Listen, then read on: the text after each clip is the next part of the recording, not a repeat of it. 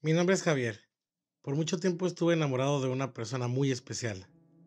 Siempre creí que en un futuro seríamos felices juntos. Desde que éramos niños, ese fue mi sueño. Éramos los mejores amigos. Nunca nos separábamos por nada del mundo. Esa persona se llamaba Cassandra. No puedo ni decir su nombre sin que me invada una profunda tristeza. Por ahora quiero contar nuestra historia. Todo comenzó un 20 de abril. Recuerdo ese día con exactitud, ya que fue mi cumpleaños, y mis padres invitaron a una nueva familia del vecindario. Yo apenas tenía seis años.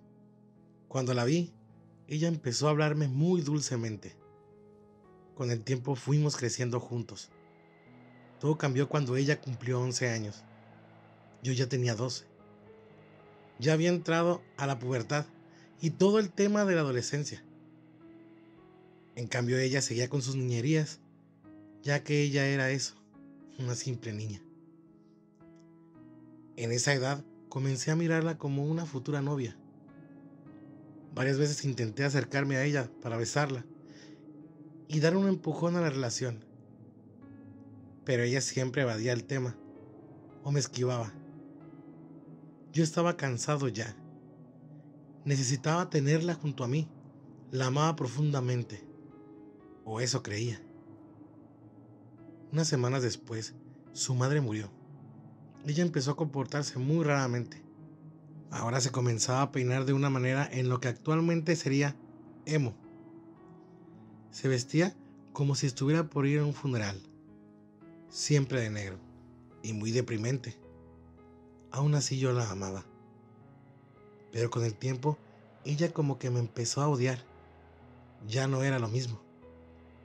Unos años después, cuando cumplí 15, su padre murió.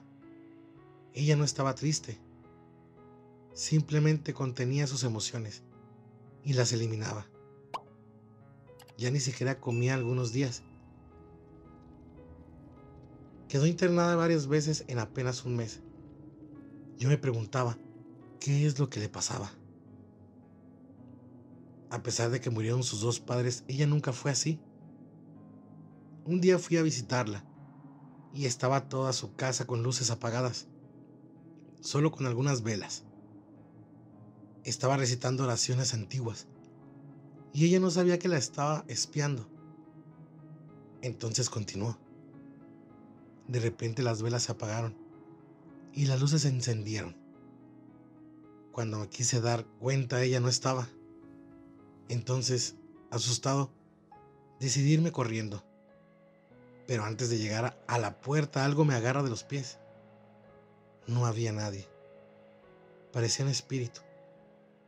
Ya estaba pálido yo. No sabía qué hacer.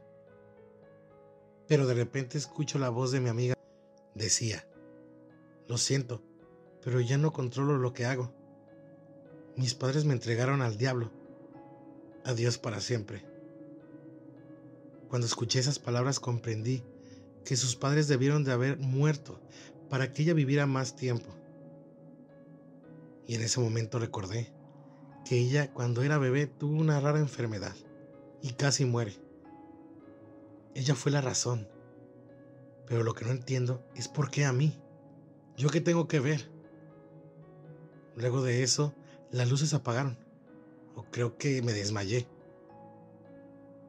Pero sé que cuando desperté, vi a mis padres llorando y diciéndome, Javi, lo lamento. Pero Cassandra murió. Al escuchar eso me largué a llorar, después de haber intentado hacer muchas cosas para conquistarla. Nunca funcionó pero siempre fue una gran amiga, a pesar de que haya muerto. Siento que ella sigue conmigo, literalmente. Siento que está ahora mismo acá. Si te gustó el video, dale like, suscríbete y comparte. No olvides seguirnos en nuestras redes sociales que están en la descripción. Y recuerda, nunca estás solo.